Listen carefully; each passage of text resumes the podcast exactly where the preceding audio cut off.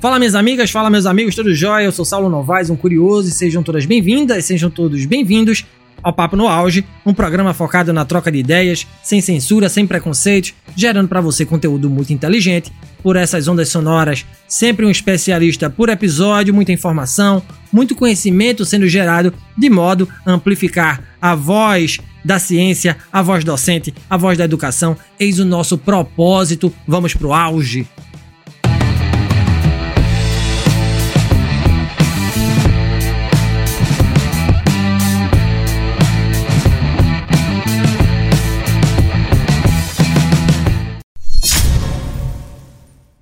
Que rufem os tambores! O podcast Papo no Auge, em sua quarta temporada, está de volta com tudo, com tudo.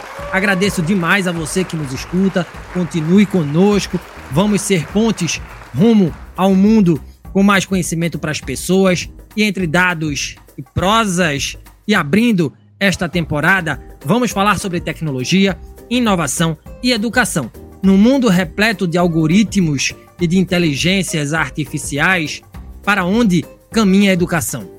Quem vai nos responder a essa pergunta é uma docente de muito peso. Trago a este papo no auge a professora doutora Valquíria Castelo Branco. A professora Valquíria é fundadora da consultoria Dados e Prosas, organização voltada à prestação de serviços em pesquisas quantitativas, qualitativas e mistas, fez estágio pós-doutoral pela Universidade de Helsinki, na Finlândia, com o professor doutor Iriel Engstrom. Em seu estágio, ela investigou a aprendizagem expansiva em projetos de inovação tecnológica e educacional. A professora Valquíria é doutora em educação pela Universidade Federal de Pernambuco, com pesquisas em tecnologia na educação, é licenciada e bacharela em filosofia, além de bacharela em sistema de informação, com ênfase em engenharia de software, especialista em informática na educação, especialista em ciência de dados e inteligência artificial. Desenvolveu o seu primeiro estágio pós-doutoral no projeto Elaboração e Utilização de um portal FlexQuest e de séries temáticas de podcasting de ciências junto à Universidade Federal Rural de Pernambuco, com o professor doutor Marcelo Brito Carneiro Leão. Com experiência no ensino superior, graduação, mestrado e doutorado, atua com o uso e desenvolvimento de softwares, pesquisas relacionadas à inteligência artificial e data science, projetos de inovação social e educacional, políticas públicas e pesquisas com intersecção com a matemática, educação, design e computação. Uma grande docente, um grande currículo, um grande programa será este. Bem-vinda, professora Valquíria. Prazer enorme tê-la aqui no Papo no Auge. Gratidão por abrir esta temporada. Gratidão por sua presença. Conta pra gente, professora, como e quando surge a vontade de ser professora, de caminhar pela pesquisa, como surge a consultoria Dados e Prosas e como foi a experiência na Finlândia. Bem-vinda mais uma vez aqui ao Papo no Auge. Saulo, é uma honra, a honra é toda, é toda minha e um prazer enorme conhecê-lo, já que a gente vinha. Isso aí é um dos pontos positivos das redes sociais, né? A gente se, se encontra aleatoriamente, de, a, num certo sentido. Então, eu, essa semana eu estava pensando, meu Deus do céu, na, na, porque são várias redes e para cada rede eu tenho uma pegada diferente, né? Aí no Instagram fiz, eu estava olhando assim, as pessoas que pedem é, amizade e tal, é o pessoal muito do mundo do rock, né, do, do, os roqueiros, pessoal da, do, do, cinema, das artes, né, que termina por um motivo ou outro é, se encontrando. Aí eu termino com, trocando ideias e, e, e papos com pessoas de, de, de formatos é, culturais diferentes, né, que é uma educação, deixa de ser uma educação você dialogar com pontos de vista diferentes, culturas diferentes, particularmente com o mundo das artes, que eu, eu, eu gosto muito, né? Não é à toa que eu toco um pouquinho de guitarra, um pouquinho de violão e, e saio por ali. Aí você faz é, na, no LinkedIn, como você já deve ver, as minhas postagens são mais assim profissionais, né? Mais é vendo, é, analisando uma coisa ou outra.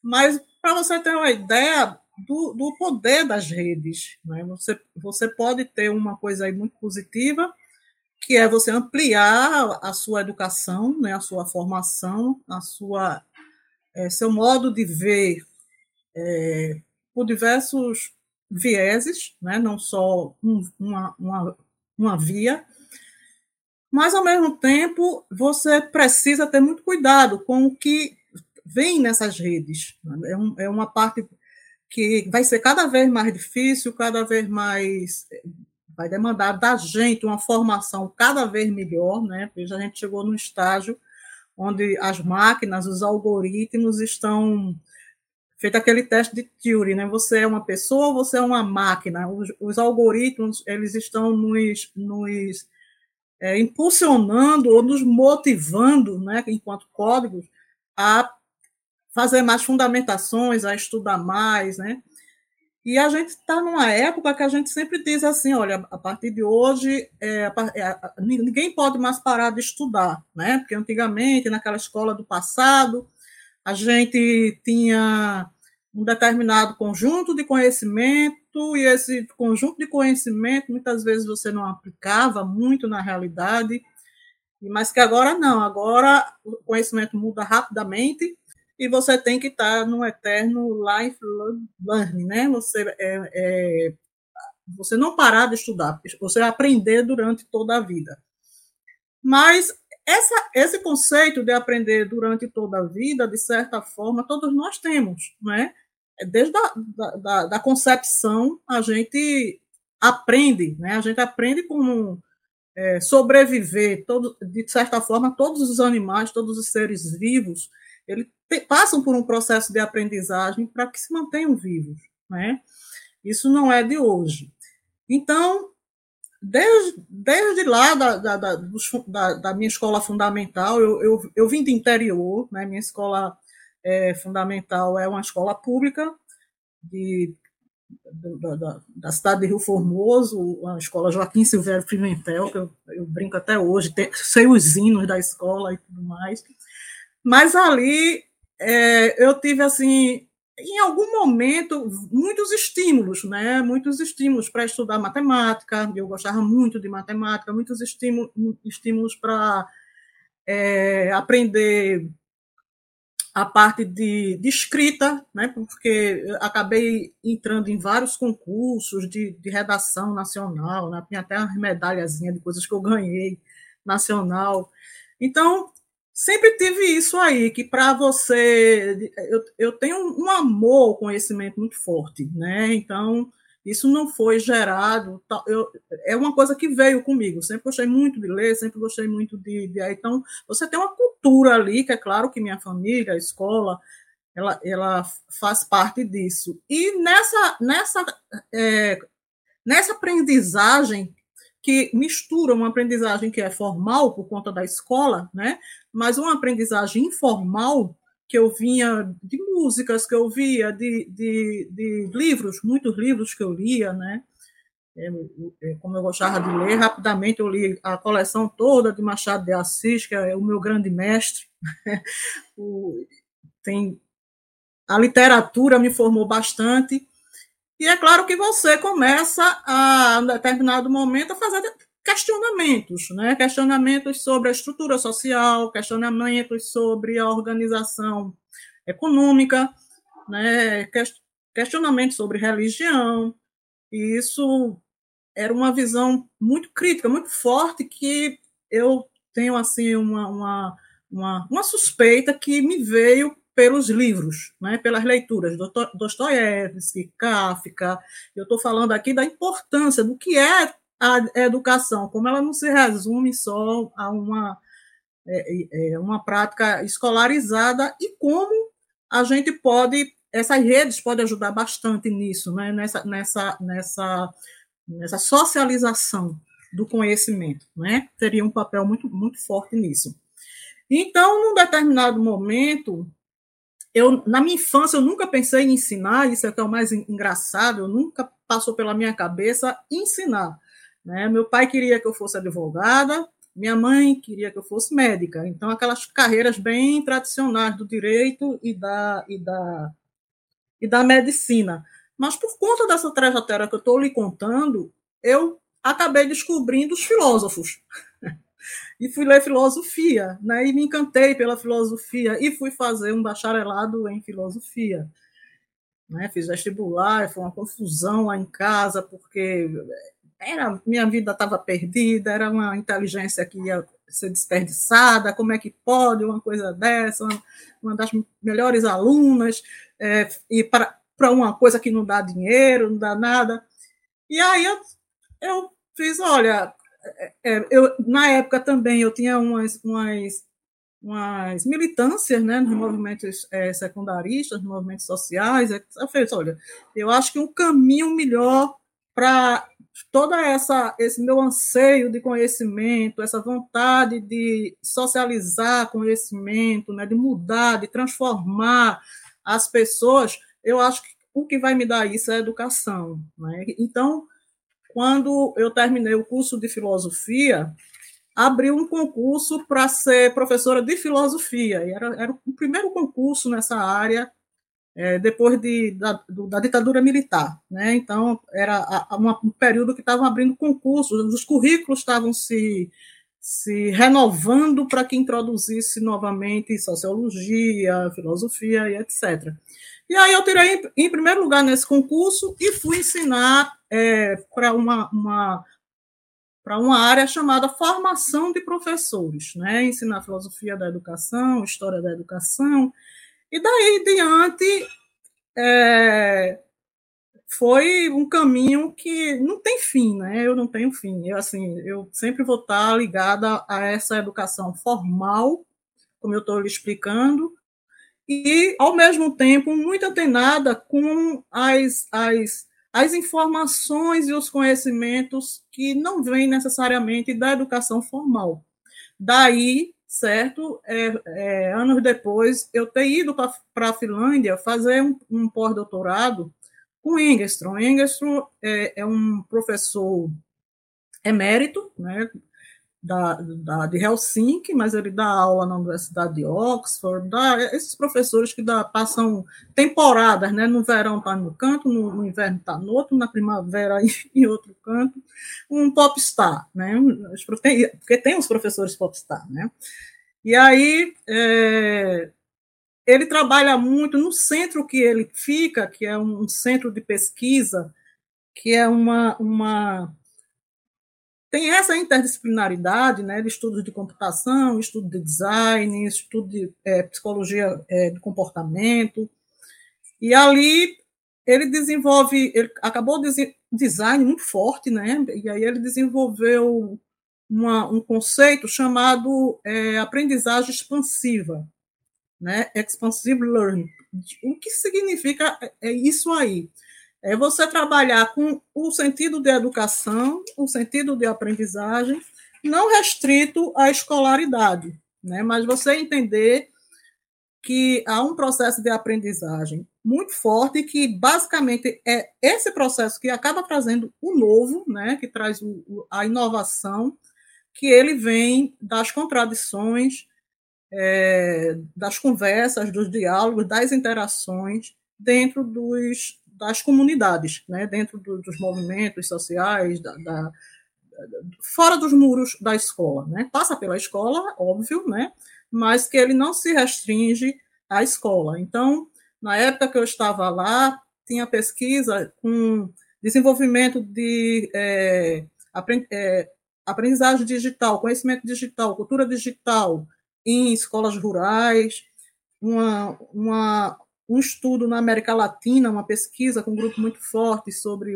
é, movimentos sociais, e, enfim, são, são, são esses caminhos que, a, que se, se eu quando eu hoje me sento e penso, ele tem uma linha, né? ele, ele parece, parece ser meio é, tortuoso, mas tem uma linha. Em, em, filosofia tem, tem as disciplinas de lógica, né, de epistemologia, e, claro, já se discutia muito a questão da consciência, da mente, se discut, já se discutia, não sempre se discutiu muito isso, né? As, as, desde o começo, Platão, Aristóteles, Leibniz, Spinoza, se discute muito isso, o que é a consciência, o que é o pensamento, o que é o conhecimento. E é claro que quando chega na virada da, da, da, lógica simbólica, você vem com muitas discussões em termos de, da própria inteligência artificial, do que é a, a lógica, né? E por conta disso, eu acabei também fazendo a especialização de, de informática na educação, né? daí essa especialização, e depois eu resolvi fazer o curso inteiro de computação. Né? Eu fui fazer logo esse curso inteiro porque eu gosto tanto de matemática, eu gosto tanto de estatística, eu gosto tanto dessa, dessa, dessa coisa, e eu acho que chegou num, num, num assunto, numa junção de assunto que me, me deixa feliz, que é justamente essa junção de educação, design, é, inteligência artificial e psicologia. E vale frisar, esse aqui é o episódio da abertura da nossa quarta temporada e você está encampando essa primeira né, grande boa nova que é a quarta temporada do Papo no Auge. Mais uma vez, obrigado. Né, e uma bela história. É uma honra, Certamente a gente é vai. É a gente vai falar mais. A gente vai falar mais sobre ela durante o nosso bate-papo. Professora, falando agora em matemática, tecnologia, inovação, você já deu uma pincelada aí e aproveita o gancho para perguntar: em tempos de chat GPT e afins, para onde caminha a educação no mundo e no Brasil em particular? Quais são os impactos das tecnologias para e na educação, professora Valquíria? Olha, há, há muito tempo, certo, há séculos, que se vem discutindo, isso não é uma discussão nova, que se vem discutindo essa interseção entre tecnologia e, e educação, né? A educação ela já era tem um, um livro do tem um, um, livro que é 100 anos de, da tentativa de colocar a tecnologia na educação. Então ele começa a falar desde lá do, do telégrafo, né? Como, como foi criado e como eles pensavam que isso ia, revolucionar a educação. Depois o rádio, né? Você tem você tem artigos do Thomas Edison é, falando sobre o filme, né, o cinema, como, como o cinema mudaria a educação. É, você tem o Bertolt Brecht, né, está vendo que eu gosto muito de juntar essas culturas, né, que ele te, fez um, um, artigo dizendo que com o rádio, como o rádio teria uma, ele, ele visualizava uma comunicação bidirecional, poderia até democratizar mais a sociedade, porque as pessoas, a população, ela poderia é, participar de programas de decisões no Congresso em tempo real por meio, por meio do rádio. E com a televisão, é claro que todas essas tentativas aí criaram também a burocracia que, que dá suporte a ela. Né? Por exemplo, na, nos Estados Unidos você tinha vários departamentos para renovar as válvulas, né, no tempo das válvulas, para renovar as baterias, no tempo das baterias, das escolas que estavam sendo é, enriquecidas com essas tecnologias. Então, isso não é uma discussão é, nova, sempre se espera que venha da tecnologia, certo? Uma espécie de, um, de, uma, de uma solução mágica para revolucionar a educação. E a, a, minha visão disso é que, na verdade, é um conjunto de coisas, né? Um conjunto de coisas. Quando a gente vai falar de educação, a gente precisa responder algumas perguntas que são bem básicas, né? É, o que é educação? Porque a gente tem vários conceitos de educação, vários modelos de educação, e eu sempre me lembro aqui de um livro do, do, do Carlos Brandão, numa coleçãozinha Primeiros Passos, que ele fala, pergunta justamente isso, o que é educação. E lá, na, na, nas primeiras páginas do livro, ele começa a falar sobre uma carta da nação, de uma nação é, indígena, né, dos povos originários lá dos Estados Unidos, é, dizendo que a educação que o, o Franklin estava oferecendo não era uma educação que tinha valor, para eles, né? Porque ele dizia assim: olha, nossos guerreiros estão indo para essas, essas escolas e quando voltam, eles não conseguem mais correr como a gente precisa que eles corram, como guerreiros, eles não conseguem mais, é, como eles quebraram a linha de evolução da aprendizagem da comunidade, que eles vão aprendendo ali, por exemplo, né, uma educação que é uma educação informal, muito voltada para os exemplos dos mais velhos, da, da, cultura que ele tem, uma, de oralidade muito forte. Então, eles davam uma, uma, um intervalo nisso para saírem para estudar, e quando voltavam, não atendiam às necessidades do, do da, da, da, nação deles lá, da, da, da tribo deles. E aí ele dizia: a educação que para que a gente precisa, que é a educação, que, que é o conceito mesmo da educação, né? Para formar o caráter, para formar o corpo, para formar o espírito, a ética, a, as noções de, de, de, de convivência, de socialização, é diferente da educação que vocês têm aí. Então, é uma carta assim simples, é uma carta, um documento histórico, mas que aí dá uma ideia de que há modelos de educação diferentes, né? Então, o que é educação para cada para cada país, para cada nação, para cada cultura? Então, isso a gente tem que responder. É quando a gente entra em discussões dos, dos índices, né? Aqui os países é, nórdicos eles aparecem muito entre as melhores educações. Aí tem a Estônia, tem a, a Finlândia, sempre aparece.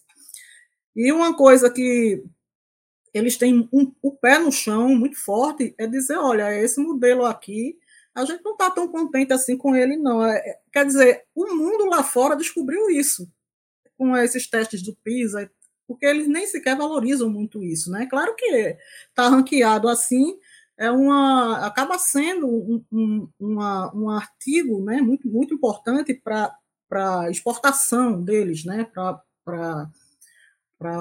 firmar né, a, os contratos que eles têm de educação nas universidades, nas escolas, etc., para consolidar isso aí, essa cultura.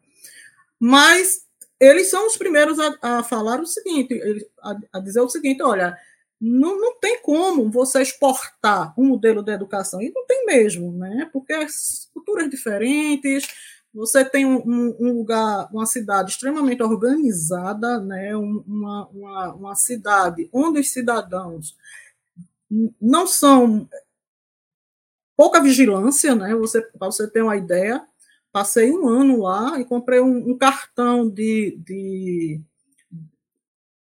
um, um, cartão de metrô, de tram, né? Lá a gente chama tram, para usar tram. E você entra lá, não tem cobrador, não tem, não tem fiscal, você passa lá, o, é na confiança que você vai passar o cartão lá para que ele subtraia a quantidade da, de, da sua quantidade de, de passagem que você está usando, se senta, né? Teve a, muitas ocasiões que eu de madrugada saía de madrugada para viajar, pegar avião muito cedo, eu sozinha no metrô, no metrô sozinha, né? Mas assim, é, não tinha fiscal, não entrava fiscal, eu tinha confiança que, mesmo você estando sozinho, você vai lá para pegar o, o, cartão e colocar lá e, e, sair. Então, você tem aí uma cultura, certo? Que é uma cultura diferente da, da muitas culturas de, outro, de outros países. Então, uma das primeiras questões que você tem que, que é, responder o que é educação, para onde vai essa educação que você está querendo é, criar um plano, um, planificar para daqui a 10 anos, 20, 30 anos, que é o que esses países fazem. Né? A Estônia, por exemplo, tem projeto de educação para 50 anos, e, e, com metas, né? com metas, com avaliações. A, a, a própria Finlândia e, e, tantos outros países que, que têm a, a educação enquanto é, um, um patamar elevado de aprendizagem. E você como fazer essa educação, né? Como fazer essa educação, como a gente vai transformar essas ideias em coisas realizáveis, porque senão fica com muito planos assim. A gente, eu, eu sempre falo assim, olha, a, a gente tem que entender que a educação, do, a educação brasileira é, e não é de hoje, ela tem exemplos assim muito bons de, de, de práticas é, pedagógicas inovadoras. Não é, não é coisa da década de 70, não é só da partir de Paulo Freire. Muito antes de Paulo Freire, você tem aí um. um você vai para a década de 30, você tem vários, vários pensadores, né? o Anísio Teixeira, que em várias regiões tentaram colocar, iniciar projetos inovadores de educação. Então, você tem um monte de gente que vem lá de fora, certo? Para observar as, as, práticas inovadoras que a nossa sociedade desenvolveu em termos de aprendizagem, em termos de, de, de, metodologia de ensino, em termos de visão do que é educar. Né? Você tem aí o grande exemplo do Paulo Freire, que ele é, não é só uma questão de método, né? Muita gente, não, Paulo Freire desenvolveu, mas não, Paulo Freire não desenvolveu um método. Paulo Freire, ele trouxe toda um, uma, uma visão do que é o, o, o, que é educar, o que é ser professor, né? o, que, o que é, qual é a relação da educação com o contexto cultural, quais são as práticas que a gente precisa desenvolver mais relacionadas com a realidade, com a transformação da realidade, e não só com a questão teórica, mas também a questão prática. Então, a gente tem isso, né? A gente já tem isso. O que, o que nos falta e eu, eu espero que isso e vem melhorando, né? A gente não tem uma eu não coloco um olhar só no copo vazio, mas a gente pega as estatísticas aí do principalmente do fundamental no período de 2000 para cá, né? É, particularmente em alguns governos, houve uma mudança da, da do nível, né, da qualidade da educação, no, principalmente no ensino fundamental. A gente tem aí vários é, dados da, do INEP que nos apontam para isso. Agora, o que a gente não tem e precisa ter, certo? E eu acredito que é, esse conjunto de documentos que estão sendo lançados, como a BNCC, né, que é a Base Nacional Comum Curricular, a, as diretrizes nacionais de educação, essa própria mudança agora na LDB, que pela primeira vez colocou a palavra lá digital na LDB que não tinha, né? Eu sempre pergunto, será que a gente está saindo do escuro, né? Porque agora apareceu que a LDB era de 1996, era não, é de 1996, e é, a, a, houve também um parecer agora, né, de 2022, de fevereiro de 2022, para que fosse colocado um adendo, um complemento da BNCC, para que tivesse é, computação, robótica, programação, em três eixos, né? O, o, eixo da cultura digital, o eixo do pensamento computacional, onde você vai é, trabalhar com a parte de desinformação, a parte de segurança digital, é, crítica, né? É, a parte de, de ética, que é, que é muito importante, segurança digital, que eu, que eu considero uma coisa muito crítica, né, com tudo isso aí. Então, a educação, ela não está lá parada, né? Muita gente faz, não, aquela educação do século XIX. Não, isso, isso, isso é má consciência, porque não está parada, ela vem evoluindo, ela vem se desenvolvendo, a gente tem vários, vários, vários exemplos onde essa mudança elas aconteceram e elas continuam acontecendo. Para você ter uma ideia, o MEC ele tinha começou a, a catalogar, né, no governo da presidente Dilma, uma, práticas inovadoras. E você tinha lá, deve ter lá no site ainda, certo? É, umas, mais, centenas de, de, de, de situações de escolas públicas, né, escolas pequenas, escolas de várias regiões, escolas de campo, escola com práticas inovadoras. Você tem uma ideia, as últimas, os, os últimos prêmios de educação, tanto internacional como nacional, eles foram dados para escolas públicas de, de, de, de, Nordeste, né? cidades pequenas do Nordeste ou cidades grandes do Nordeste. Isso vem se destacando aí na educação. Isso é uma mentalidade que não acontece da noite por dia. Isso é uma mudança que leva tempo. A gente sabe que a educação é uma coisa que acontece a longo prazo, né? que a gente está lidando com cultura, a gente está lidando com mudanças de hábitos, mudanças de pensamentos, mudanças da forma como a gente é, é letrado. Então, isso já vem acontecendo. Com essa discussão da, da, do chat, né, da, inteligência, da inteligência artificial, que é uma coisa que ela não é de hoje a inteligência artificial, né? A gente tem vários estudos aí, o próprio o próprio é, Papert, que é uma, uma das referências quando vai falar em tecnologia na educação, ele é, era de um centro de, de inteligência artificial, ele, ele veio desse centro de inteligência artificial lá na década de 50, né? ele já trabalhava com isso na década de 50. Mas você também não tinha as máquinas, né, os processadores, as, as, a infraestrutura que a gente tem hoje. É, você, é a mesma coisa que é um análogo a uma metáfora que acontece na escola. Você diz assim: eu participei de vários programas interessantes, bons demais, super inovadores, mas quando chegava na escola, não tinha para onde ir, porque não tinha antena de, de, de, de comunicação, é, não tinha dados, os professores não, não tinham acesso a dados. O, quando tinha, a velocidade era mínima, você mal conseguia abrir um, um site, né? você ia trabalhar com, com coisas assim que são hoje, deve, deve, deveria ser do cotidiano da escola, você fazer uma, uma trilha numa Khan Academy da vida, né, desses, dessas, dessas plataformas aí, que são muitas, milhares, gratuitas aí, para você aprender o que você quiser aprender, com orientação do professor, quando ele entra na sala de aula, né, mas que você não conseguia abrir. Então, é, era uma coisa até é, triste, né, porque você despertava o olho, a luminosidade do professor para que aprendesse, porque é uma outra. E a gente viu muito isso na pandemia, né? Que é um outro mito que o professor é preguiçoso, o professor não se atualiza, o professor não gosta disso, o professor fica preso lá quadro e lápis. Isso é, isso é um mito, né? A gente viu na pandemia, quando você tem as condições, quando você tem as infra, a infraestrutura e você tem um objetivo, certo?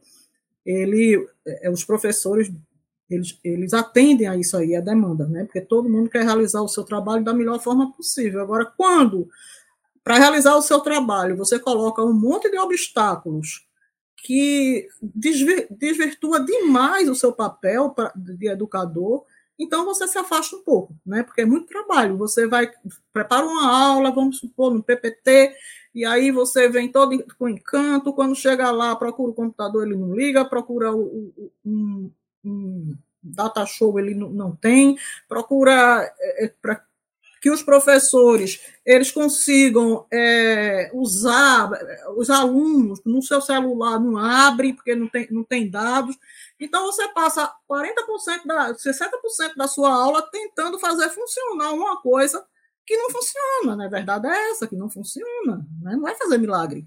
E aí você volta. Não, eu vou fazer esse negócio aqui mesmo, porque eu falo, todo mundo entende, eu uso o giz, porque é uma coisa da, da, do próprio design. Né? Todo, todo usuário ele usa ferramentas que facilitem o seu trabalho de forma amigável e confortável. Né?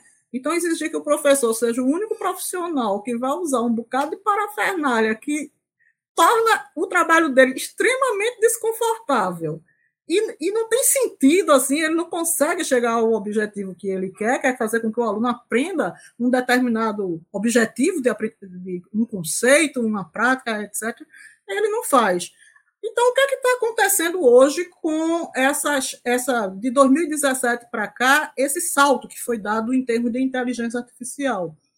Porque você tem hoje máquinas que têm do celular, o próprio smartphone, né? Tem máquinas que têm um um processamento muito forte, muito bom de, de, de memória, de, de, de, processamento de instruções, e, de certa forma, um tanto quanto acessível. Né? Você tem hoje uma tecnologia chamada é, Cloud Computer, que é na nuvem, que você não tem que baixar para o seu para sua máquina, para o seu é, é, computador, para o seu celular, mas são grandes empresas que administram esses servidores, milhões de servidores né, espalhados aí para conseguir guardar um terabyte de dados, não sei quanto, um terabyte é pouco, mas assim, quantidade de, de dados é, gigantesca, né, que, que a, a, a, nossa máquina antes, você ter uma ideia, um, um HD antes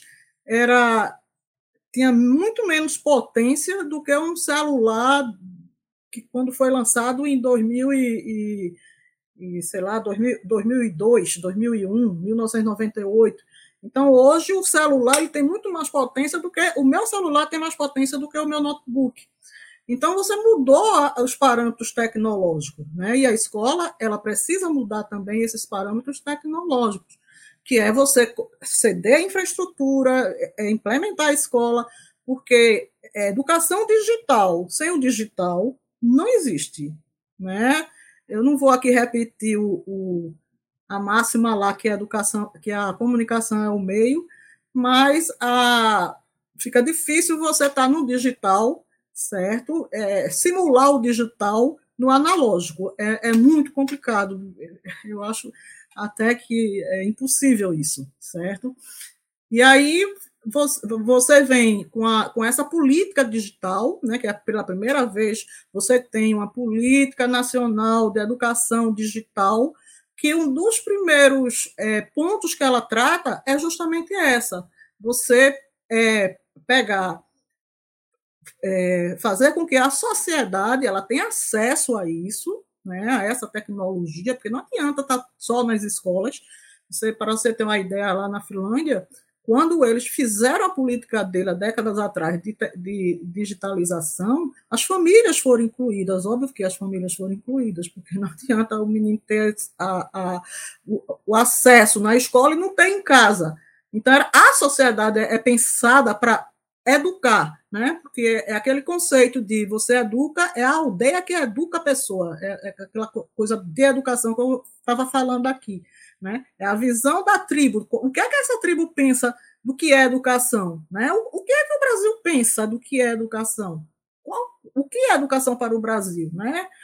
É, é, a escolaridade, se resume a escolaridade, é o, o museu está fora, o cinema está fora, é você tirar as disciplinas, vamos dizer disciplinas, né? É você tirar artes, história, geografia para botar robótica, programação, porque tem um, uma hierarquia aí, uma é mais importante do que a outra, ou, ou tirar é, a língua portuguesa para colocar matemática. O que é isso? O, qual é a visão da educação que essa sociedade tem? Né? É, o que, o que é dado como formação para o professor? Esse, esse professor ele tem ticket para ir para o cinema, para ir para um teatro, porque né, para fazer uso, comprar livros, né, ir numa biblioteca, ir no congresso, ir numa, numa conferência, é, viajar, fazer cursos fora. Eu estava, é, por exemplo, na uma vez eu estava em Malta, e Malta é uma ilha lá do Mediterrâneo, com, com, com, cultura inglesa, né, que eles foram colonizados pelos ingleses, era colônia da, da Inglaterra até a década de 60, e aí as pessoas vão para lá para fazer curso de inglês, aperfeiçoamento de inglês. Eu, inclusive, estava lá também um, um, período do tempo é, para estudar, né? Que é claro que ninguém vai viajar para o Mediterrâneo para estudar só, né? Só resolver ali uma pastilhinha de tempo e o resto para é, aprender na rua. E tinha um professor lá, certo, da, da, da, da Suíça, se eu não me engano. Não sei se era Suíça ou Suécia, agora eu estou confundindo. Era um professor do fundamental. Ele estava lá com todas as despesas pagas pelo governo para aperfeiçoar o inglês, para aperfeiçoar o idioma.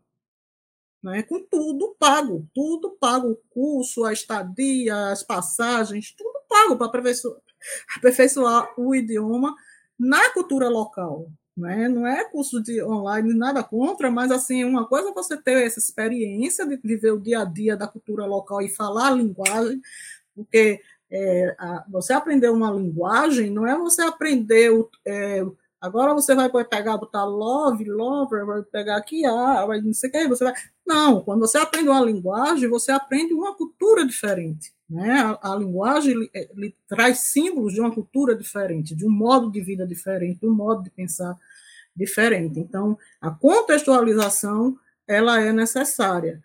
E aí, com, com essas ferramentas todas que a gente tem hoje, certo? A gente, a gente sempre pergunta o que foi que aconteceu, né? De, de, tão novo, porque tem muita gente que faz assim, não, isso agora é um hype. Eu, olha, eu sou a pessoa mais crítica da área de tecnologia com relação a hype, principalmente hype em educação.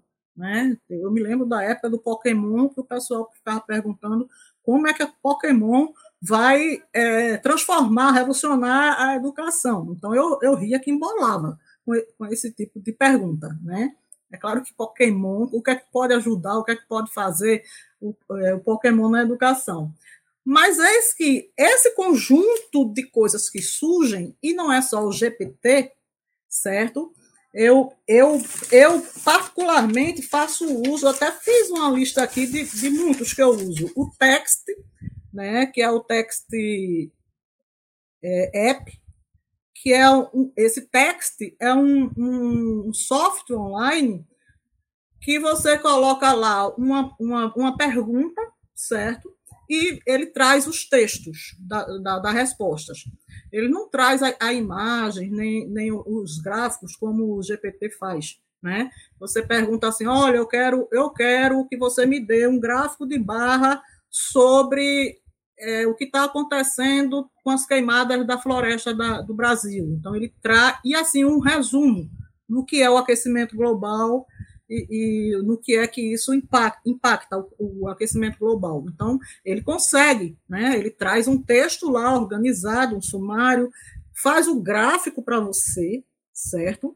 Mostra o gráfico do que você pediu, se foi gráfico de linha, ele entrega um gráfico de linha bonito, né? como um PPT degradê, aí você escolhe a cor que você quer, tem, tem tudo. Então, você tem o Assembly, né, é, que é, que é um, um outro software para a parte de é, tradução, certo? E, e, na parte de idiomas, muita coisa, assim, para você. É, tudo com inteligência artificial, certo? Você é, treinar o idioma. Então, você tem lá, você fala ele repete e, e, ele, ele vai e diz quais são as pronúncias que você que você está errando. Né? Você tem é, o Poisa, o, o estoque, o estoque, que é um, uma, uma um, um, aplicativo bem interessante. Na verdade, todos eles eu quase não uso em termos de aplicativo, eu gosto muito de usar muito na, na online. Que é para formar imagens, para criar imagens, né? É, para tem o, o o BERT, que é o mais, uma coisa mais antiga, que também do GPT, que é da, da, de uma geração mais antiga, porque desde 2017 que isso vem crescendo. É muito pouco tempo, são cinco anos. E você já tem todas essas. Você tem o Dell, é, o, é, que é o para imagens. Então você consegue ter. Tem o, o, o DigiJournal, que é para fazer jornais, e você ele diagrama com o mínimo de esforço. Para você ter uma ideia, tem uma professora de, de, de, professora não, uma escritora de livros infantil que escreveu o livro dela em duas horas usando esses aplicativos, certo? Você tem a, uma engenheira da, da, da Google, né, que, é, que é bem conhecida, ela, dessa área de inteligência artificial, ela disse, olha, o que me faz escrever tanto, produzir tanto, é que eu não escrevo. E aí eu fiquei, então, como é que ela faz? Porque ela pega, usa uma determinada inteligência artificial para trazer os textos, né? Usa outra que ela fala e, o te, e vem a, a, a, transforma em texto a fala. Tem outra que você escreve e o que você escreveu se transforma em imagem. Então você tem, sim, é, essa semana eu fui pedir para minha para minha consultoria um logo, né? uma série de logos de aplicativos, de não sei de que, para contratar, é, um designer para fazer isso. Mas aí eu, brinca, eu brincando fiz, olha, você tem que me dar mais do que isso aqui, porque tem um, um, um software com inteligência artificial que ele cria logos. Você diz, olha, bota assim, dados e prosas, consultoria Valquíria Castelo Branco, Lins. Ele dá o logo, onde é que, como bota cada coisa linda, assim, muito bem feito. Eu jamais conseguiria fazer aquilo ali.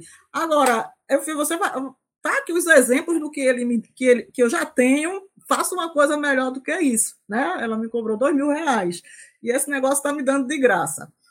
E aí, por isso que vai trazer desafios para a educação do, do básico ao, ao superior? Vai, porque veja, numa conversa como essa, eu falei da profissão do jornalismo, falei da profissão do designer, né? falei da, da, do ensino de idiomas, da, da, do ensino de idiomas, do pessoal do, do, de vídeo, né, de como fazer vídeo, como criar vídeo, e vai estar tá rápido, rápido, rápido na, na, na, nas mãos das meninadas, porque isso foi, esse GPT, o, o 3, a versão 3, porque já existia a 1, já existia a 2, tem a 3, vai sair a 4, né, que trabalha com trilhões de. de vai, eles, eles, eles anunciam que vão trabalhar com trilhões de, de parâmetros, né? É, mas esse 3 ele consegue armazenar toda a web pública. Então não tem assunto que você não coloque ali que ele não faça uma varredura em segundos, é milésimos de segundo. E ele contextualize do, que você quiser. Então, é, é, é, tem, tem outro que faz a cadeia de proteína. Então, vai da biologia certo? A física e códigos, certo? Eu coloquei, eu coloquei num desses, olha, eu quero uma, uma, uma linha de SQL que me traga tal, tal, tal coisa e, e me faça uma regressão linear. Ele fez. Eu fiz, eu quero em Python, ainda disse a linguagem. Eu quero em Python. Isso eu quero em SQL, isso aqui eu quero em Python, na linguagem. Ele traz. Sei lá. Entendeu? Então, o que é que vem aí? O que vem aí é que cada vez mais a gente, é, enquanto educadores, a gente precisa é, sair, que eu acho que a, a maior, hoje, a maior, é, o maior empecilho da educação é uma coisa que não vai ser, certo, a, a, uma política nacional do digital que vai resolver porque é, eu vou resgatar a conversa lá do começo. A gente sempre fica esperando que uma tecnologia venha revolucionar a educação. E não é isso, né? Não é isso porque para ter uma revolução na educação, de fato, além de responder todas aquelas perguntas que eu fiz, né? Qual é, qual é a educação? Para quem é essa educação? Né? O que é, para onde quer se chegar com essa educação? É, tem coisas que a gente precisa trabalhar muito. Uma delas, formação dos professores. Né? A, profe a formação do, dos professores ela é muito descuidada. E no Brasil está cada vez mais descuidado, que é uma tristeza, certo? Muitos professores, a maior parte da formação dos professores, principalmente para as séries iniciais, ela está sendo feita online, em instituições é, de baixa qualidade. Não é porque é online, certo? Eu não sou nenhuma, nenhuma é, não sou contra a educação online, mas assim eu sou contra a forma como essa educação online acontece, né? Que é uma coisa muito pior, muito pior do que qualquer coisa que a gente chama de tradicional. Tem, tem na Universidade de Berkeley um professor de, de, política, de política social que ele dá, ele, ele, ele dá é, aula em forma de palestras, certo? Falando, ele falando. E toda vez que ele termina a aula, ele é aplaudido de pé. Ele faz uma primeira sessão, que é uma sessão é, onde ele faz, olha, guarda todo o material, guarda tudo aí, não escrevam nada, apenas me escutem. Na segunda sessão, eu vou falar com mais calma. Aí ele faz uma explanação daquilo ali, de cinco minutos, aí depois faz, agora eu vou tocar nos pontos, nos conceitos. E aí as, as pessoas eles, elas vão coletando quais são os conceitos que ela precisa escrever, né? E, e, e vai é, destacando, porque ela já viu uma visão geral e aí vai para o específico, para a parte do específico, e depois liga de novo no, no geral.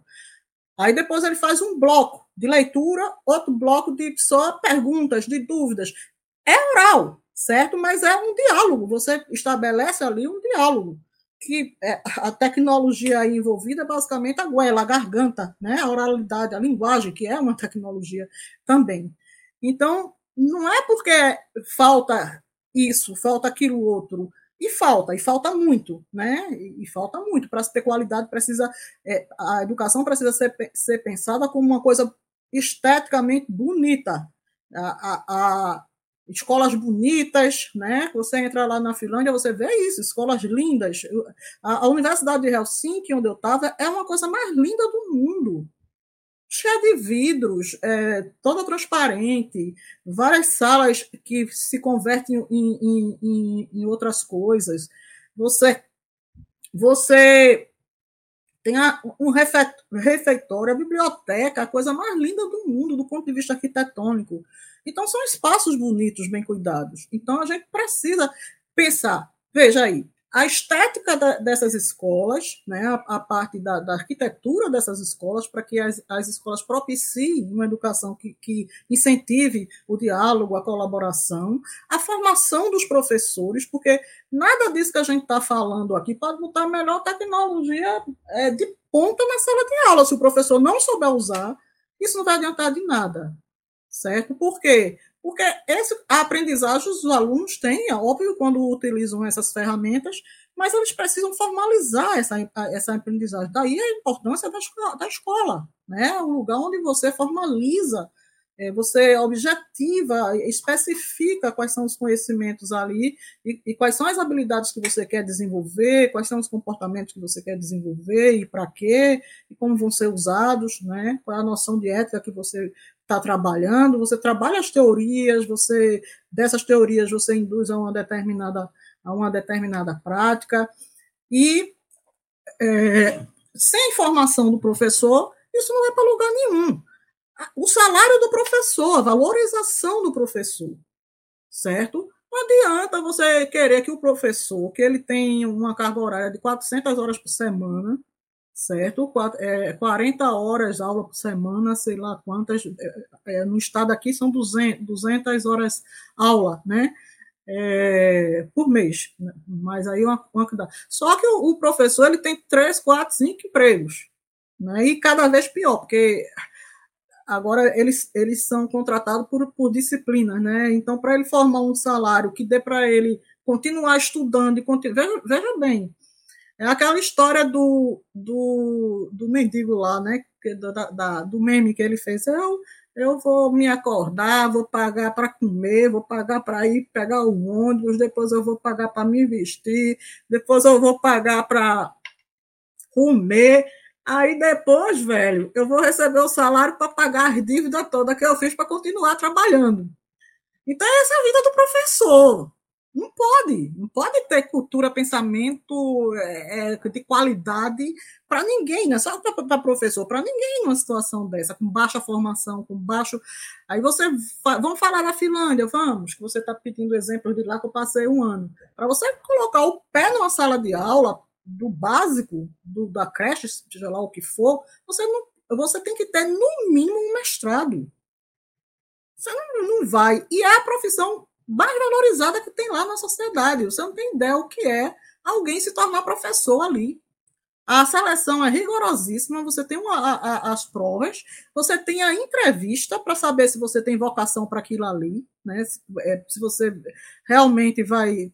Tem, tem é, usando uma palavra aí da moda, match né? com, a, com, a, com a profissão para você poder ir para a sala de aula. E para você ensinar sozinho, você é acompanhado durante um ano por um, um, um professor sênior, que vai filmar suas aulas, sentar com você e dizer: olha, isso aqui era para ser assim, isso aqui. Ou seja, a aprendizagem do professor, ela não começa na faculdade, termina na faculdade, ela continua dentro da própria escola, onde ele começa a aprender a, a, a ensinar.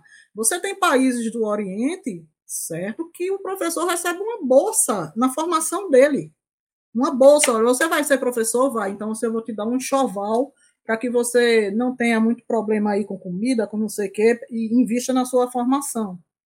Certo? E, e, e, você vai ser respeitado, você vai ser, vai ser respeitado, porque quando você chegar num campo que dizer eu sou professor, as pessoas não vão pensar que você vive em condições precárias, em vida precária. Você passa fome. Né? Quando você chegar no canto que falar assim, eu sou professor, vai dizer, poxa, ele é um professor. Né? Ele, ele se, se, se tem um esforço ali muito grande, uma valorização ali muito grande da própria, da própria sociedade. Isso é uma questão. A outra questão é a infraestrutura. certo? Que passa, que a infraestrutura passa pela, pela questão arquitetônica que eu estou falando, escolas bonitas, ambientes bonitos, é, mas com uma infraestrutura para que tenha o digital dentro dessa, dessa, dessa escola, com acesso, acesso de dados para os professores, que não, não adianta ter acesso de dados só na escola ou ter acesso de dados só em casa, né? Porque isso aí tem que se comunicar cada vez mais, principalmente no, no, no, numa época que a aprendizagem tende a ser cada vez mais híbrida. Tende não, já é uma aprendizagem híbrida e sempre foi, não é de hoje não, também, certo? Sempre se teve essa, essa conexão entre é, a vida virtual e a vida presencial. Não é de hoje, só que hoje o virtual ele, ele aparece de N maneiras, né? mas a gente, a própria linguagem coloca o homem na virtualidade. Né? Quando a gente fala e pensa, a gente está na virtualidade. E a intersetorialidade, né? porque você não, não, não, não, A gente aprendeu muito aí na, na, na pandemia é, que a educação ela não, tá, não, não pode estar sozinha, né? Tem que ter tem que ter a saúde, tem que ter assistência social, tem que, tem que ter a, a parte da, da, da, da saúde mental, né? E, e, a gente tem vários programas desses que o próprio governo desenvolveu, que eles precisam estar interconectados a serviços, a serviço da formação da sociedade, porque é, é, é essa formação que vai depender, certo? O que a gente chama, não é de futuro, não estou falando de futuro, vai depender o que a gente chama do conjunto de conhecimento e ferramentas que a gente precisa para inovar, para chegar a algum lugar. É, depois dessa aula e dessas muitas contradições que a senhora colocou aqui para gente, é, tem um post seu no LinkedIn, e foi esse post que me fisgou e me fez chegar até você, professora, é, em que há uma citação a um artigo do professor Eduardo Oliveira, da Universidade de Melbourne, na Austrália. E nesse artigo, em um de seus destaques, você nos dá a entender que a educação não é somente aprendizagem, você já pincelou isso aí. Partindo disso, e sendo bem objetivo aqui para nossa audiência, professora, é, é, o que é educação, então, para a professora Valquíria Castelo Branco? Veja, a educação, como eu falei, é, dei uma pincelada anteriormente, ela é o, vamos dizer, o elemento, né, uma, uma, uma atividade social, uma das práticas sociais, de tantas outras que a gente tem, como política e, e tantas outras, certo? Que faz com que é, uma sociedade, uma comunidade, ele consiga desenvolver é, e formar o tipo de, de, sujeito, o tipo de pessoa, o tipo de comunidade que se quer ter, né? É, o, o, que, se, o que se quer ter. Então, você tem uma, uma educação uma, na, na, na, na, área rural, né? que é aquele tipo que você vai é, socializar os conhecimentos que são necessários para se viver ali. Você tem uma educação é, no trânsito, você tem uma educação em, em, de várias, em, em várias é, situações, e em, em várias dessas situações a aprendizagem, né? Porque a, a gente aprende com, com, os nossos pais, a gente aprende com os professores, com os nossos amigos, a gente aprende com as, as redes sociais, então a, a aprendizagem. Mas a educação ela tem uma coisa que chega num, num, determinado momento que ela, ela é formalizada, né? Ela se transforma em quê?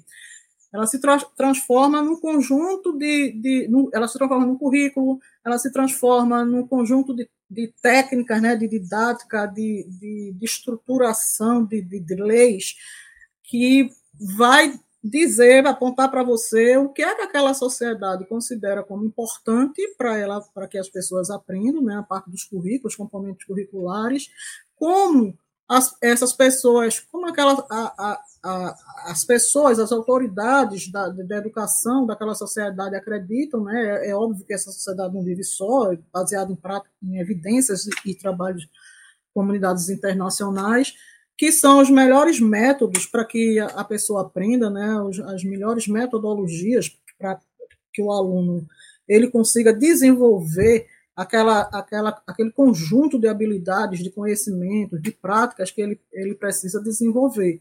Então, a educação é a atividade social, certo? Que faz com que a gente é, esteja permanentemente nos criando, permanentemente, permanentemente nos inovando, né, trazendo novo e permanentemente sonhando, acreditando que a gente sempre pode melhorar, fazer sempre algo melhor. Ah, que legal, que legal. Gostei desse conceito, gostei desse conceito aí. Que a gente possa sonhar muito, que a gente possa sonhar muito. Voltando sonhar aqui à formação de profe... Isso, sonhar muito, diz, sonhar muito como, e alto. Como, como diz né, é, Rubem Alves, que é o teólogo, ele diz assim, olha, é, os, os animais, eles têm a natureza, a, a gente tem o cemitério. Tem a natureza e o cemitério, né? Que estão lá os corpos cheios de flores, mas a gente sabe o que é a morte. A gente sabe o que, é, qual é a ideia da morte. Né? E aí a esperança de reencontrar os entes que a gente vai perdendo ou não. Então a gente tem um simbolismo, né? Muito que os animais não têm. Então a educação é isso, Sim, é, essa, é acesso a essas linguagens, a esses códigos, a esses símbolos que nos permitem é, transcender é, fincar o pé na, na, na realidade, mas transcender a realidade para fazer algo melhor. Para transformar. De preferência de forma libertadora. Tá. Ah, que bacana. Sem sombra de dúvida. Eu queria voltar à questão da formação de professor. Eu fui formador de professor de língua portuguesa e me vi em vários aspectos aí que você pontuou, tá? Na questão de. É, eu lembro que quando a gente ia fazer formação e eu saí porque não tinha mais motivação alguma para estar tá fazendo aquilo, porque a gente não pensava coisas novas e diferentes, a gente sempre ia com o mesmo, a gente é, é, arrotava o velho e o mesmo o tempo todo. E as pessoas estavam querendo aquela coisa uau, e a gente não trazia, e aquilo estava me deixando é, é, indignado comigo, com o sistema, enfim. E aí eu não aguentei mais e pedi para sair, pedi a exoneração do Estado, eu já estava na universidade, enfim. Então, foi uma decisão minha, né, tendo em vista que a gente não ia mais sair do canto. Tá? E a minha pergunta vai justamente nessa seara, professora. É, como é que a gente prepara os docentes para essa nova dinâmica do mundo e da educação baseada em inteligências artificiais? Qual deve ser o papel das universidades e das escolas na preparação dos mestres? Veja, é, a primeira, a primeira, a primeira coisa, certa, a observação que a gente tem que fazer é que essa, todas essas tecnologias, elas, elas passam, certo? Elas têm e cada vez mais rápido, né? Elas têm um, uma duração cada vez é, mais, mais, mais curta. Então, é, eu me lembro que eu já, eu já, já dei aula né, na, numa, numa faculdade que era, o curso era de matemática e eu trabalhava com software abertos, né, que a gente chama micromundos, para que os alunos aprendessem a é, aplicar matemática dentro desses software para conseguir fazer modelos para que os alunos também aprendessem para que se via aquilo. Né? Então, por exemplo, tinha coisas simples, do tipo, a, o, matrizes não servem para nada. Aí eu fiz, não, que é isso? Aí eu fazia, vamos fazer, vamos fazer o seguinte, vamos abrir o Excel, simples no Excel, né? Vamos abrir o Excel e eu vou dar a seguinte tarefa. Você vai ter uma festa, você tem 100 convidados, você precisa fazer brigadeiro, sabendo que o brigadeiro ele vai ter precisar de cinco latas de não sei de que, não sei o que, ou não, porque dependendo. Então, como é que você resolveria o custo disso aí a quantidade? Você faz uma matriz, né? E aí eles, ah, uma matriz. Ou então você tem uma escola, você precisa fazer uma compra para ver quantos lápis, quantas borrachas, é, caderno, a quantidade X. Como é, como é que a gente vai é, fazer esse custo? Se faz uma matriz. Você tem um restaurante, né? Você, cada prato sai um quilo de fe, 10, é, 10 gramas, sei lá quanto, de, de, de arroz, de feijão, não sei o quê. Como é que você faz esse custo?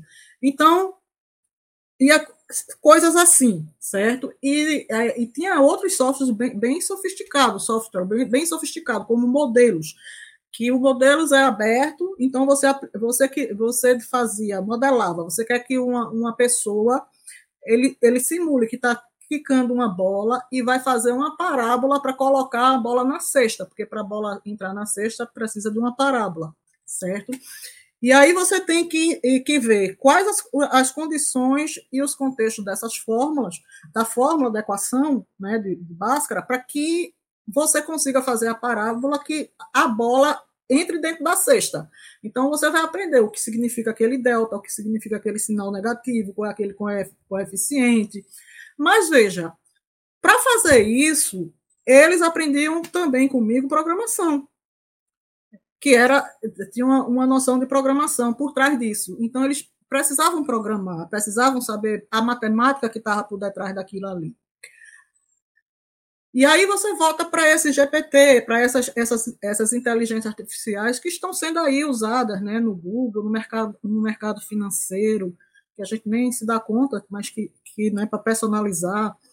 É, em, em diagnóstico de doenças, né? o, mesmo, o mesmo princípio de, da, da, da, dessa generativa que a gente é, é o GPT, né? que é G de generativo, P de pré-processado e o T de transformer, que é, o que é processado, ele tem acesso a um, um, banco de dados muito grande de imagens, né, de, de, trilhões, milhões de imagens, bilhões de imagens, e você, entre, você diz, eu quero tal coisa, então ele faz a, aquela aquela busca, aquela varredura e traz aquilo ali para você.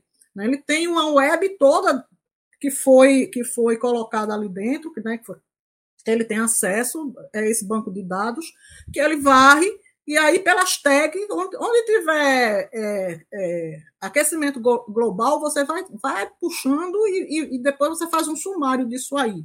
Né? Então, ele, ele vai fazendo isso, faça os gráficos da imagem. Então, você vai fazer um diagnóstico de câncer hoje, você não precisa é, programar a máquina para se acontecer tal coisa, é isso. Se tiver tal coisa, você faça aquilo outro. Se não, você faz aquilo outro. Não. Ele tem é, bilhões de imagens de câncer, né? Aí você coloca lá a, a imagem da, da sua pinta, da, da, do sinal, ele vai comparar com aquele todos aqueles casos que são câncer, que não são câncer, né, que é classificação, que é um modelo de machine learning por classificação, e ele vai classificar, olha, isso aqui tem tantos por cento de chance de ser, de, de ser, é... então veja, é a, a, o algoritmo, ele tem acesso a uma quantidade de bilhões de, de, de, de bancos de dados de informação que a gente não vai competir com isso aí. Não, a gente não vai fazer isso num time-out de, de milésimos de segundo. A gente não vai varrer a web com cada página daquela que a gente faça uma pesquisa que venha, é, sei lá, 100 mil páginas. A gente não vai conseguir fazer aquilo ali em, é, em segundos. Ah, que bom que a máquina está fazendo isso por a gente. Agora, o que, que a gente precisa fazer? A gente precisa aprender certo? A olhar para aquilo ali, para aquela, aquela informação e dizer o que está correto, o que está errado, porque vem, vem coisas assim para um leigo com muita coerência semântica, né? sintática e semântica, para um leigo. Agora vem coisas com erros, que, que aí exige uma grande formação. Por exemplo, é, é o, o professor lá da universidade que disse que ficou assustado, ele pediu um texto sobre o filósofo David Hume. E aí ele o, o, a fez, fez, fez o texto, só com, com, erros conceituais lá de filosofia grandes. É? Mas veja, para um leigo que não é da filosofia, ótimo, eu vou ficar. E para um professor despreparado que não entenda quais são os conceitos que estão errados ali, também está ótimo. Eu vou aceitar isso. Então, e como isso retorna e vai e, e ele, e ele vai ser realimentado, então ele também vai aprender errado. Certo? E aí o que, que acontece? No meu nome mesmo, eu coloquei meu nome, Valquíria Cachalo Branco Lins. E ele trouxe um texto sobre a minha vida pregressa, mas lá no, mas tinha coisas do tipo, Valquíria é dona do CIEB. Eu, eu escrevi um, um livro para um CIEB, né, que é o Centro de Inovação da Educação Brasileira, fiz umas pesquisas com, com o CIEB, mas eu não sou a dona do. CIEB, eu queria muito ser, mas eu não sou a dona do CIEB, entendeu? Então, vem esses erros. É, isso vem também na programação, vem também em, em, todas as áreas, porque isso não é uma coisa mágica, por mais mágico que pareça, não é magia. Né? Você tem algoritmos ali, você tem é, classificações, classificadores, você tem as pessoas que programam aquilo ali.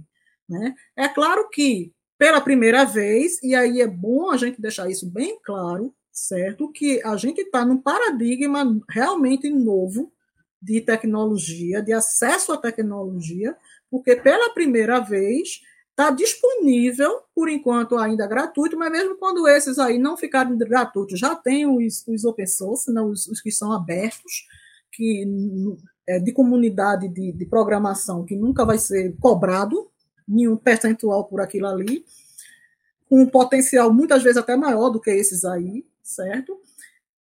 Que está aí, acessível, para se fazer um monte de coisas que vai do jornalismo, do texto, e, e, e você é, usar uma coisa para o texto, usar um outro para colocar uma imagem, que é o que eu faço atualmente, né? Eu uso um para botar um texto, para organizar o texto, outro para botar a imagem, eu um, uso um para ouvir e transformar em, em, em, texto, porque realmente é, é, são ferramentas eficazes. Os professores, eles precisam é, aprender é, não só a coisa de como usar isso, como usar tal isso para educação, como usar isso para ensinar tal coisa. Não, eles precisam aprender.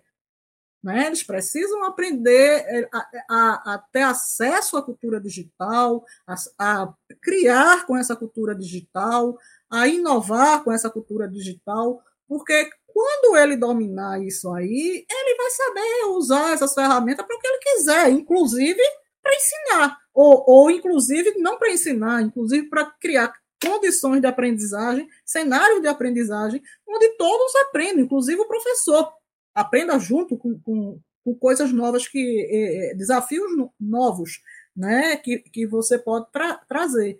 Então, tem sim, tem uma, uma, uma, uma demanda muito forte aí para que os professores eles sejam muito mais bem formados do que eles são, para que eles não, as universidades, saiam desses guetos de disciplinas, certo? Pagam uma disciplina que é pré-requisito para essa, para aquilo, porque não, não é mais assim, a, a brincadeira floresta não é mais vista assim, árvore por árvore, certo? E as escolas também. Né? Então, você está realmente. É, com, com, por isso que muita, muitos estão assustados, né? porque você tinha lá uma tarefinha muitas vezes muito simples, muito simplória, e você hoje está diante do próprio teste de Turing. Né? Quem fez isso foi a máquina ou foi uma pessoa? E para saber diferenciar, é preciso saber do que é que está se ensinando e muito bem. Muito bom, muito boa. Que explicação maravilhosa, professora. Obrigado por, pelas suas palavras. E aí, adentrando nisso que a senhora está falando aí, eu queria saber, né, tendo como aliadas as tecnologias, como é que seria uma aula inovadora, para além do hype, eu sei que a senhora não gosta dessa palavra, né? Para além do hype propagado por adeptos de fórmulas mágicas? Olha, eu, eu sou muito adepta de você trazer problemas, problemas que são problemas mesmo de contexto, da, da, de situações, você é, elencar ali um determinado problema e você tentar resolver junto com, com os estudantes, né? Que é, por exemplo, é, é um princípio. A gente tem algumas escolas aqui que fazem isso, certo? Que é uma aprendizagem baseada em projeto, ou aprendizagem baseada em problemas, ou aprendizagem baseada em contexto, seja lá qual o nome que se dê a isso. Mas o que eu acredito é, é que enquanto é, o, a necessidade de criar uma solução ela não venha da necessidade de resolver um problema, a aprendizagem é muito baixa. Né?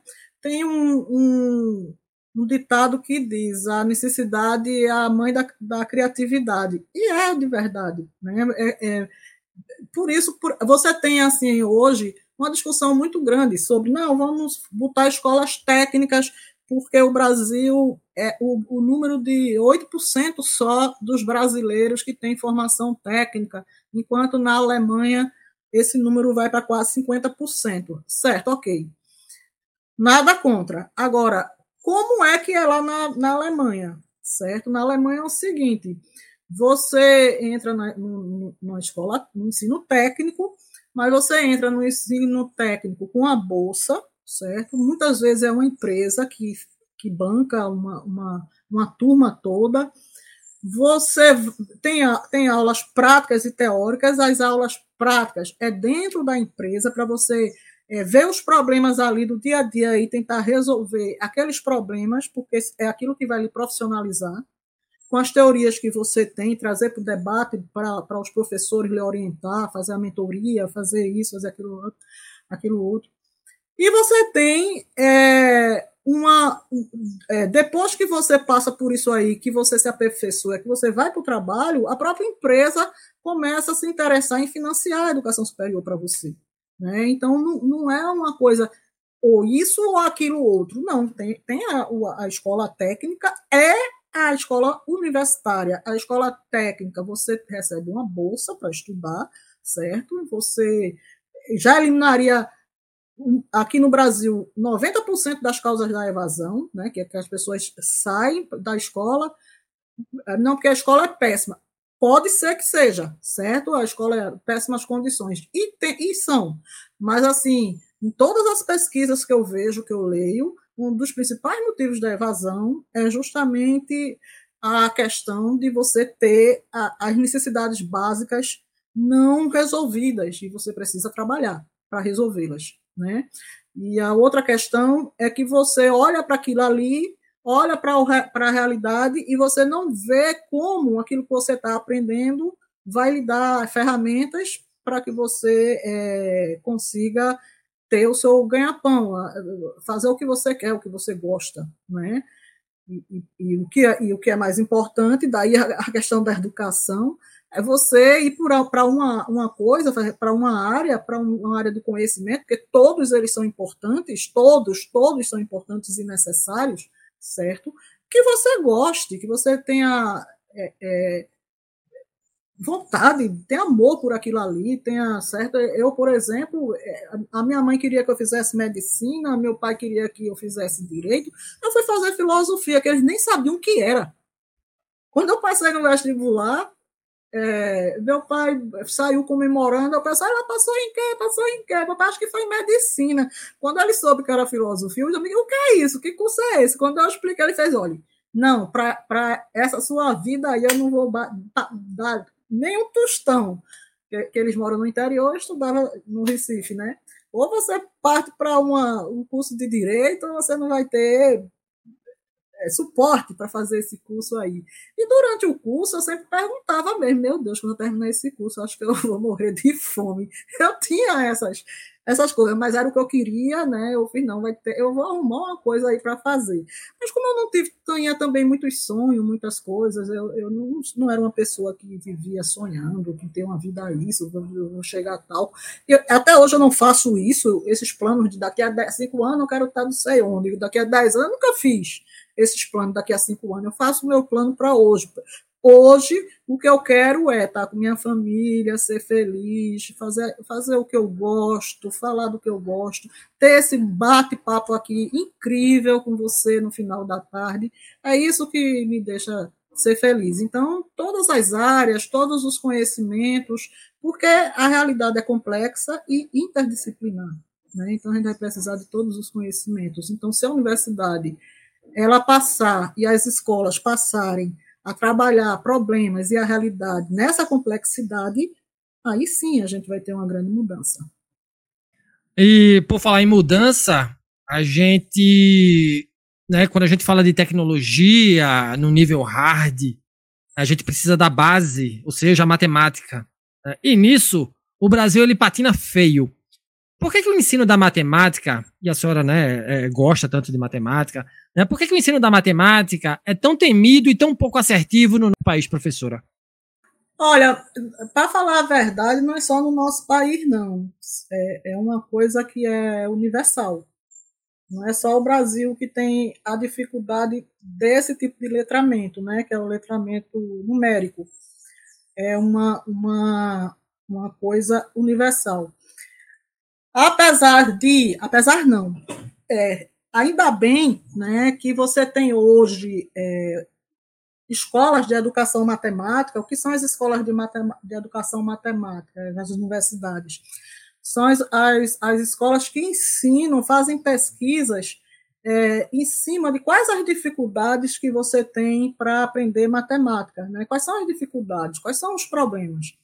E você vai mapeando esses problemas. Então, muitas vezes, é, é, é o menino, a, a aluna ou aluno, ele precisa aprender é, números racionais, mas ele não aprendeu fração, né? ele não sabe para onde é que vai.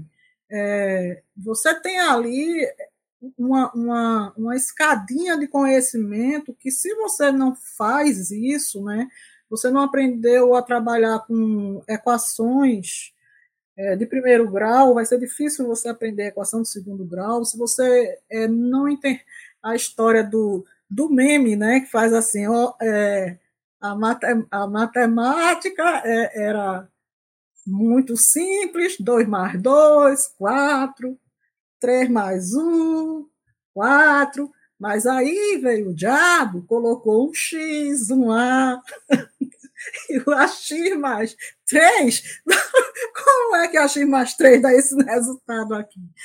Então, as incógnitas, né? as coisas que a gente não sabe o, a, a, o que são.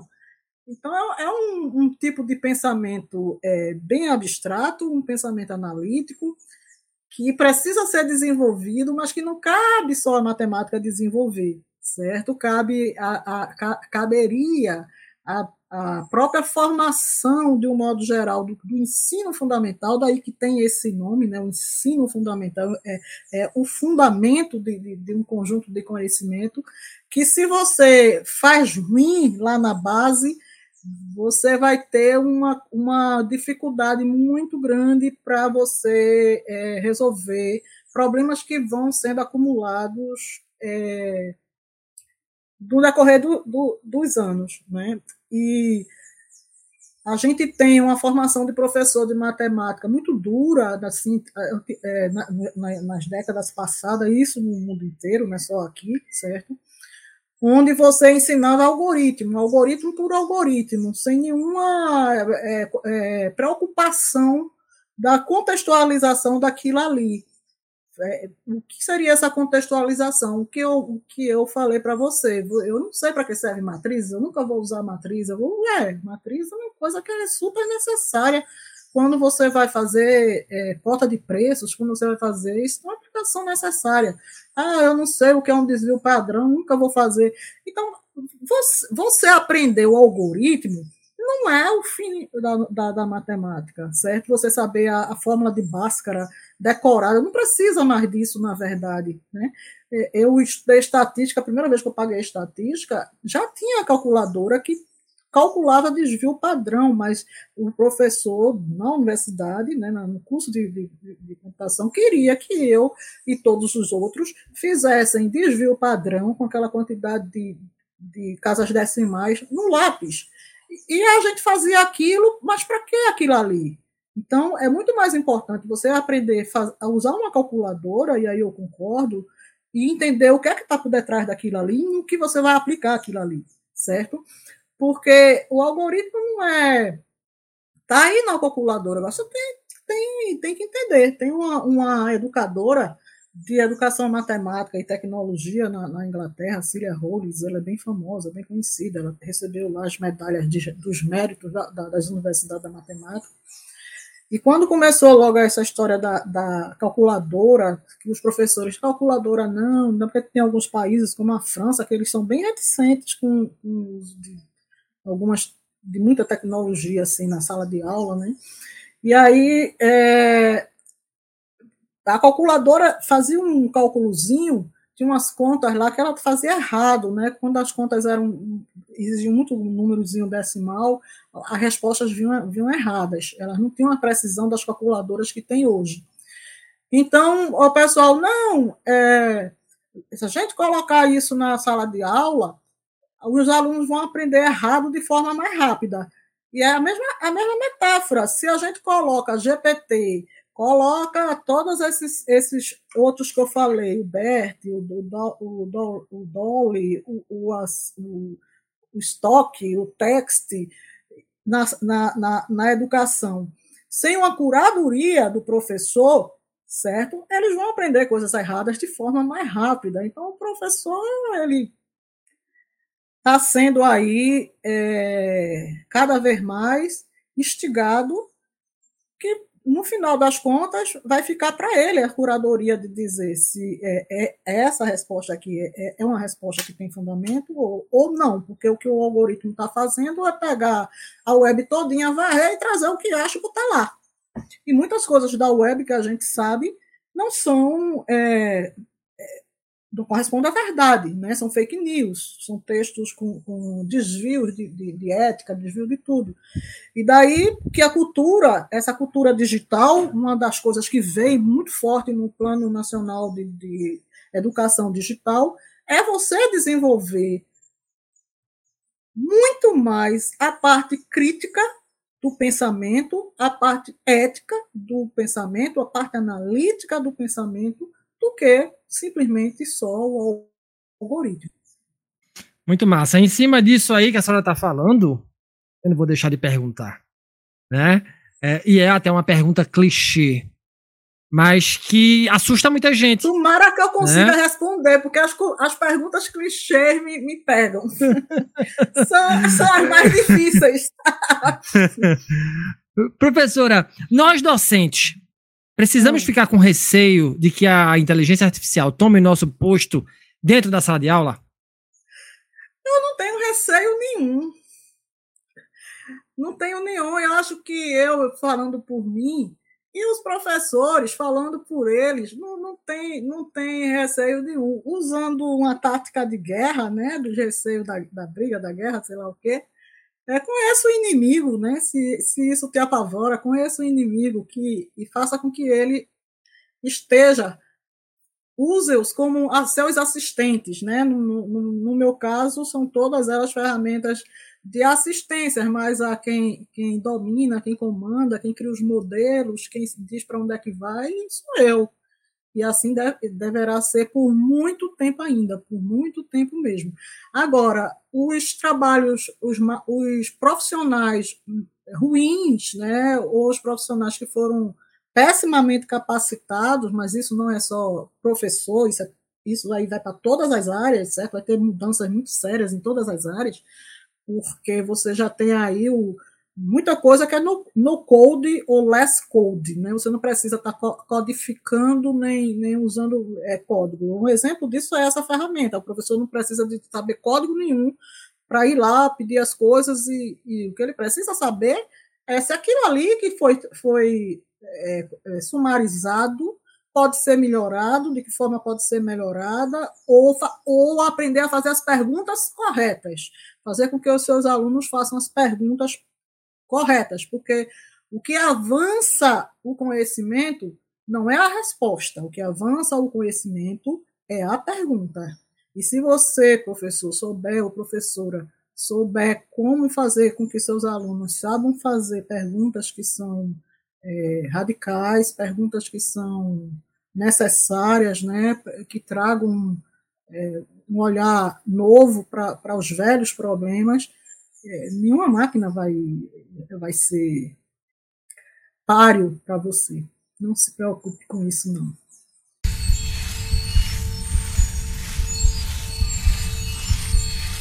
Grande, grande, grande professora Valquíria Castelo Branco, agradeço demais a sua presença aqui no nosso Papo no Auge, abrindo a quarta temporada do nosso programa. Professora, que honra ter você aqui conosco. Como é que as pessoas podem lhe encontrar nas mídias sociais? Como é que a gente encontra a dados e prosas? E se não for pedir demais, professora, é, eu gostaria que a senhora indicasse três livros ou séries, enfim, para que as pessoas pudessem aprimorar né, o conhecimento sobre educação, sobre inovação, sobre tecnologia. Mais uma vez, obrigado, professora. É bom ver séries, né? Tem muitas séries aí, muita gente não gosta, mas filmes mas tem documentários que, que vão pela parte da discussão, né, da parte do, do Eu Robô, é, é um, um, filme aí antigo, da década, acho que 80 ainda, o Eu Robô, tem o Blade Runner, né, que ele captura muitas dessas questões, principalmente a, a história do teste de, de Turing. Né? Turing era, uma, era, um matemático, foi um matemático que desenvolveu toda essa parte algorítmica da, da, da computação e ele é, tem um teste lá que é para saber se, que, se, se, se a, o, a, o sujeito que você está conversando se é uma pessoa ou se é um, um objeto, né? Porque você lidaria com coisas. Então, nesse filme Blade Runner, ele, eles fazem muito esse teste. Quando, por exemplo, o, o Harrison Ford, logo no começo, no, no primeiro filme, ele pergunta para a menina, né, para a moça lá, que ela era um, um autônomo, se ela encontrasse um cágado no deserto e ele tivesse emborcado, o que aconteceria com ele. Então ela não soube responder. Por, porque não soube responder, porque isso é um conhecimento que a gente tem de, das nossas culturas, de, de, de milênios de, de, informação, né? E se alguém não alimentou ela com aquela, aquele tipo de, de informação, ela não vai saber responder, né? Porque é, é, essas inteligências, esses algoritmos, eles são alimentados por pessoas. Inclusive, tem aí uma parte muito forte da, da, da, dos direitos autorais, né? Porque para se fazer imagem, o cara chega lá, tem um, um desses aí que você fala, eu quero um quadro igual de Picasso pinte para mim um quadro feito de Picasso. Então ele vai e traz uma coisa parecida com o de Picasso. Só que para ele fazer isso, ele foi alimentado de, imagens de muita gente, né? Muitos artistas que, que têm direitos autorais e, ninguém sabe o que vai acontecer com isso. Então vocês têm, têm, têm uma discussão aí muito forte de, a parte de legislação, a parte de ética, né? E, e esses filmes, esse filme particularmente, o, o Blade Runner, eu, eu, gosto muito, né? É um filme que. Mas tem outras séries aí. Tem essa outra série, O Dilema, uma, o filme O Dilema, que foi é, trazido no ano passado, né? acho que dois anos atrás, sobre os algoritmos. O livros tem, tem uma escritora chamada Kate O'Reilly, que ela tem umas coisas, um livro, um livro bem interessante discutindo essa parte de, de algoritmo. Isso para a parte mais de fundamentação, né? É, tem, tem uma, a professor, eu, eu não entraria muito no, no primeiro momento, certo? Em coisas do tipo é, como tá, usar tal coisa na educação, como usar isso e isso na educação. Eu gosto muito que é, na internet está cheio de, de no, no, Google acadêmico, né, tem muitas, muitas matérias é, falando sobre o, no Medium, muita, muitas coisas explicando, no próprio LinkedIn, muitos textos explicando o que é essa geração, o que é a inteligência generativa, né, como ela funciona. E aí muitos dão link. No, no próprio YouTube tem muitas, muitos tutoriais né, explicando então, tem desde a coisa mais visual e, e, e em forma de é, passo a passo, né, step to step, que é primeiros passos. Você encontra no, no YouTube muita, muita coisa. Há livros é, mais aprofundados e até profundamente no conceito, mas esse de Kate O'Hill, por exemplo, ele não, não é tão, tão, tão complicado de se compreender. Mas é bom você navegar por esses mundos, né? O, o mundo da, da da imagético, né, da imagem, os filmes, dos tutoriais, das reportagens, né, procurar é, notícias do que está ocorrendo, porque tem muita coisa saindo nos jornais de, de coisas que a, a, a IA tá, tá, já está trazendo para dentro das salas de aula, né, discussões, é, se proíbe ou não proíbe. Na, tem uma universidade dos Estados Unidos, acho que foi na Califórnia, a universidade proibiu o uso desse, desse, desse aplicativo pelos alunos. Né? Tem, tem, tem congresso de inteligência artificial que da, da própria Congresso da Inteligência Artificial que eles estão pedindo para que se você usou esse aplicativo, você coloque ele na relação dos, dos, dos autores. Então é um mundo aí que está se, se abrindo e que ele passa pelo dia a dia, né, da, do que está ocorrendo. E eu, eu, sempre recomendo isso. Pega as notícias, pega os jornais, pega uma. Tem a, revista Porvir, Porvir, que é, é online. É um excelente. Eu, eu pronto, para finalizar, para os educadores. Comece com a revista Porvir, com, é, é um site online, Porvir, que ali você vai ter uma boa orientação. Né? Daí tem uma, uma referência, referência bibliográfica e assim, pegue filmes, que séries que discutam esse, essa temática, né? Rock. Eu gosto da guitarra, as músicas de rock que tá discutindo isso, rap, né? É, funk, muita coisa aí pra gente mergulhar. Multilinguagens. E como é que anda dados e prosas, professora? Como é que anda a sua consultoria? Como é que as pessoas acham a sua consultoria? Olha, a, a, minha consultoria, ela já começou a fazer alguns trabalhos, porque eu abri ela mais ou menos em novembro, e quando eu abri, eu já, já abri por conta de um trabalho que eu estava fazendo, e aí eu fiz, não, vou, vou abrir. Aí tá com a, o logo, né, já tem a, as marcas e tal, e tudo mais.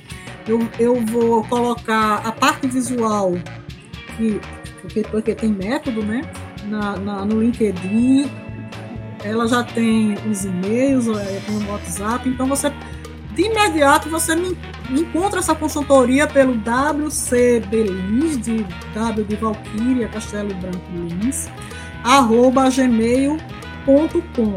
Vai ter um, um, um e-mail dedicado só para a consultoria. E pelo WhatsApp 081 982 540626. É 081 982 540626. E é, junto com isso aí, nós, nós estamos é, fazendo um curso de formação para professores, né, que a gente vai é, deixar aberto online. Estou escolhendo aí a plataforma, recebi é, proposta de umas três plataformas que é não só aprender a usar essas ferramentas, mas aprender também a usar essas ferramentas, mas é, disponibilizar um cardápio dessas ferramentas para criação de imagem, criação de textos, criação de, de PPT, criação de, de, até, até abertura de nome comercial. Você diz, eu quero uma consultoria tal e tal. Aí ele diz, olha, bota esse nome aqui, esse nome aqui pega, esse não pega. A minha não, a minha foi, foi invenção minha mesmo, saiu da minha cabeça, porque eu gosto muito de dados e gosto muito de conversar, como já dá para perceber, né? Da, da, prosa, da conversa matreira, do cafezinho e do contexto. Sempre tem uma história boa para se tirar dos dados. Muito bom. Professora, mais uma vez, obrigado, obrigado de verdade. Viu? Prazerzão conhecer você. Espero que seja o primeiro de muitos encontros. Obrigado de verdade. Sim, eu estou, eu estou disponível e brevemente sairá o, o curso para formação do, do, dos professores, né, para trabalhar dessa forma transdisciplinar todas as, eh, essas ferramentas, não como ensinar, mas para aprender, para eles aprenderem a usar e ver o que, é que eles querem fazer com aquilo ali.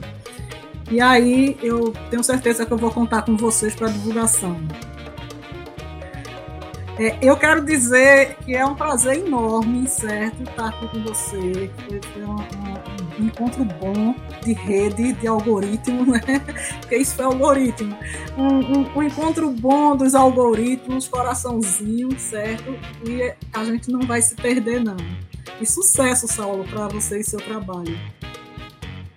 Para todos nós. Obrigado de verdade, professora. Para todos nós.